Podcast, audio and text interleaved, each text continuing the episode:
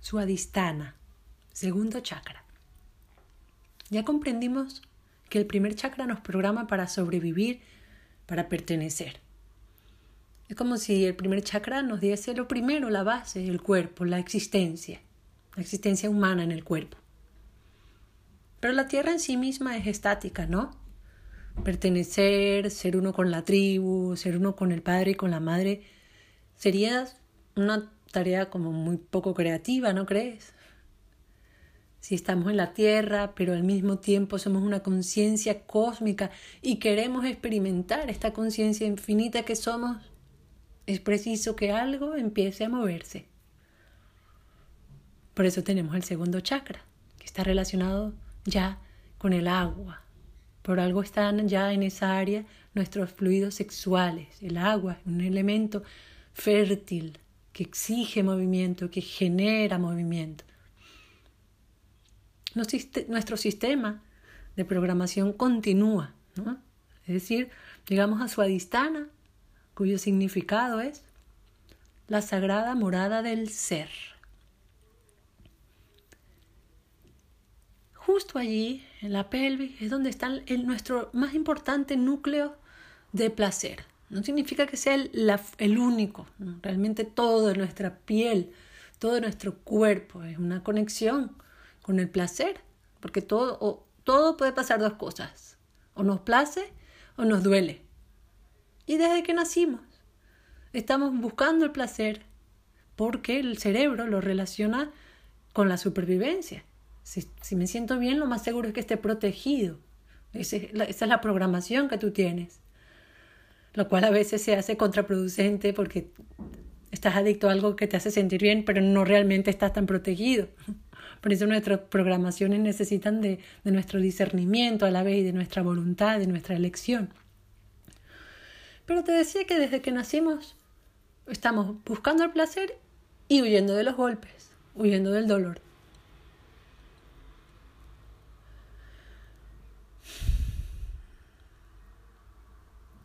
Entonces, yo creo que en ese momento comienza realmente la aventura, ¿no? Salimos de la unicidad, salimos del uno, de la unión, de la unión en la barriga de la mamá o de la unión del padre y de la madre y comienza nuestro movimiento. Tenemos un anhelo, sin embargo, de volvernos a unir. Y ese anhelo entonces, como somos uno, o sea, como estamos divididos, funciona como un motor que nos mueve a volver a encontrar esa unión. Es como la, la danza viene generada por ahí. Nos abrimos entonces al mundo de las relaciones. Nos sentimos atraídos por otro y queremos con ese otro que queremos conectar. Y esto nos mueve, nos mueve, nos genera movimiento y supongo que aquí todo el mundo ha experimentado el, el poder el movimiento que genera la libido, la energía sexual, que realmente es la energía más eh, pura, o sea, toda otra energía parte de allí, parte de allí. Como te dije antes, recuerda que todo está interconectado, entonces le abrimos la puerta a este chakra, a esta forma de relacionarnos, nos vamos a buscar esa conexión que anhelamos en otro con la energía que tenemos de nuestro primer chakra. Interesante, pues mirarlo, porque a veces quizás el problema no es del segundo chakra, no es de relaciones como tal, sino de primero, de cosas que han pasado, digamos, más abajo, más adentro, a edades más tempranas. Puede ser, esto en caso de que alguien sienta que tenga algún bloqueo, es como, ¿para dónde miro? No? ¿Dónde indago?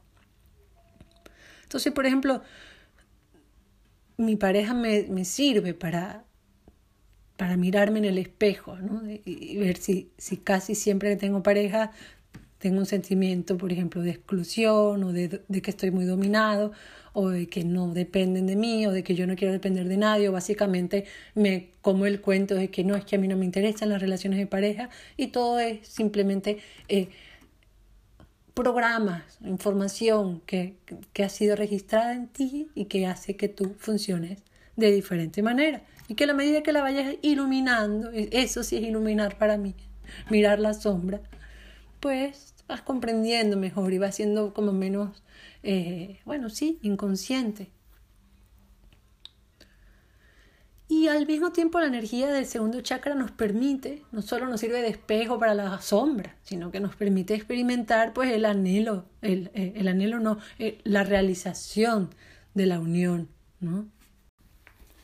Nuestros padres, nuestros profesores, nuestros sacerdotes o rabinos, nuestras figuras de autoridad, en el proceso de nuestro crecimiento, con el convencimiento de que actuaban por nuestro bien y con amor, pues así también lo hicieron con ellos. Esta humanidad, esta sociedad que vivimos actualmente tiene, tiene muchas generaciones ya de programación, ¿no? tal y como, como es ahora. Entonces ellos nos impusieron valores que, que nos enseñaron a avergonzarnos, a sentirnos incluso culpables por existir, porque sentirte culpable por tu sexualidad es sentirte culpable por existir, por tu naturaleza, por tener un cuerpo. En el intento de domesticarnos, nos han realmente reprimido. Tenemos un cuerpo, estamos, formamos parte de una biología, de un mundo animal que si tú miras a tu alrededor, eh, en, el mundo natural, la vida, o sea, está todo el tiempo pulsando por, por recrearse constantemente, ¿no? Por más vida, más vida, más vida, crear, crear, crear, crear, crear. Y, y, eso está dentro de nosotros, así como está en el, en el monte que crece. ¿Entiendes lo que te quiero decir?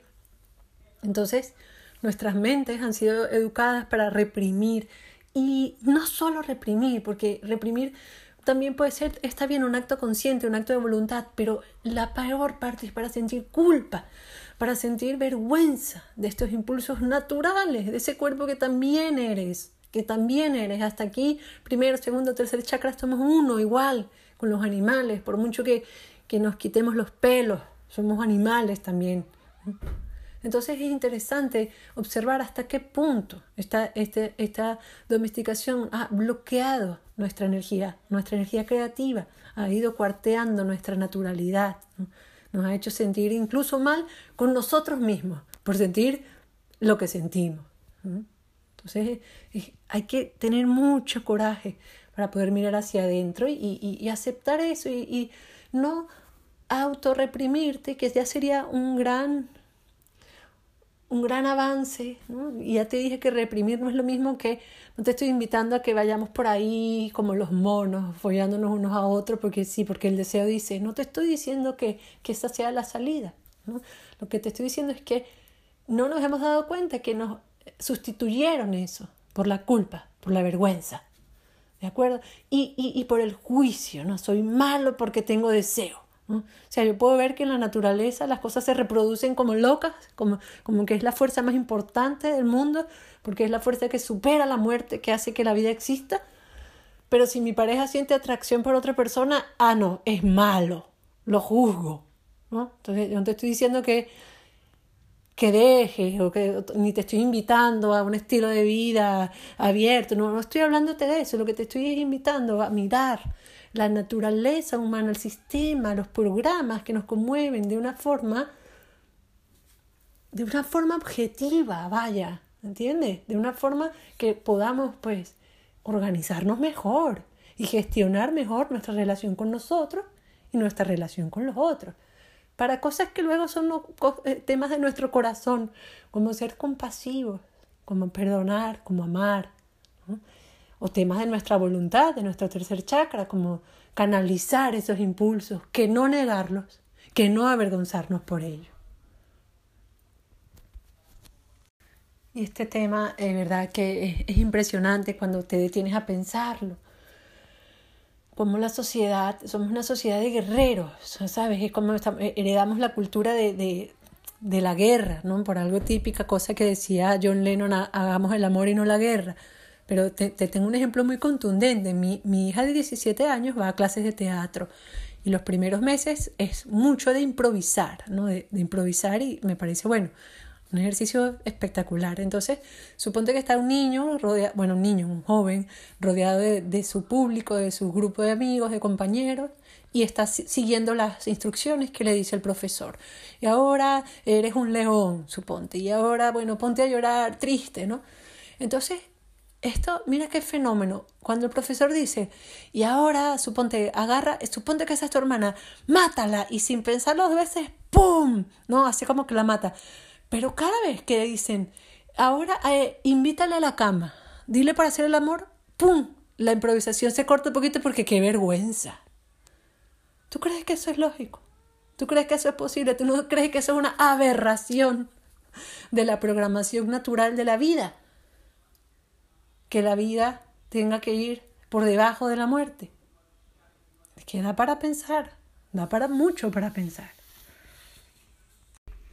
Entonces, nuestro análisis y nuestra comprensión de su adistana, de nuestro segundo chakra, sí o sí, tiene que pasar por bajar a, a sentir, a reconocer nuestros instintos y cómo una sociedad que tiene siglos de programación eh, nos ha invadido de alguna manera, nos ha eh, eh, interceptado. Y, y, eso ha generado, lógicamente, porque la vida es el arte de la compensación, ha generado un vacío que todos llevamos dentro. Bueno, está bien, no meto a, no meto a los demás, pero yo llevo ese vacío dentro, esa desvinculación con el mundo natural, con el mundo a lo que pertenezco. Entonces siempre estoy, estamos como buscando cómo llenar ese vacío. Y de ahí a que la mayoría de nosotros tengamos adicciones de, de cualquier tipo, de, las redes sociales, que no son otro, otra manera más de sentir que algo conecta al sexo, a la, a la pornografía, a las drogas, a, la comida, a trabajar, adicciones de todo tipo que quieren llenar vacíos que, que vienen de lo más profundo de no sé, células, química, cuerpo, o sea, que es algo que, por eso te decía al principio, no te puedes quitar el chakra, ¿de acuerdo? Este es un trabajo que cada uno puede hacer sobre sí mismo, indagando, haciendo uso de, su manipura, de su voluntad, de su corazón, de, expresando también, hablando con otros, hablando con amigos, hablando con un terapeuta quizás, hablando, pensando, utilizando el arte de discernir. ¿no? Ahí es donde somos humanos, ¿no? Como somos animales y al mismo tiempo sociales.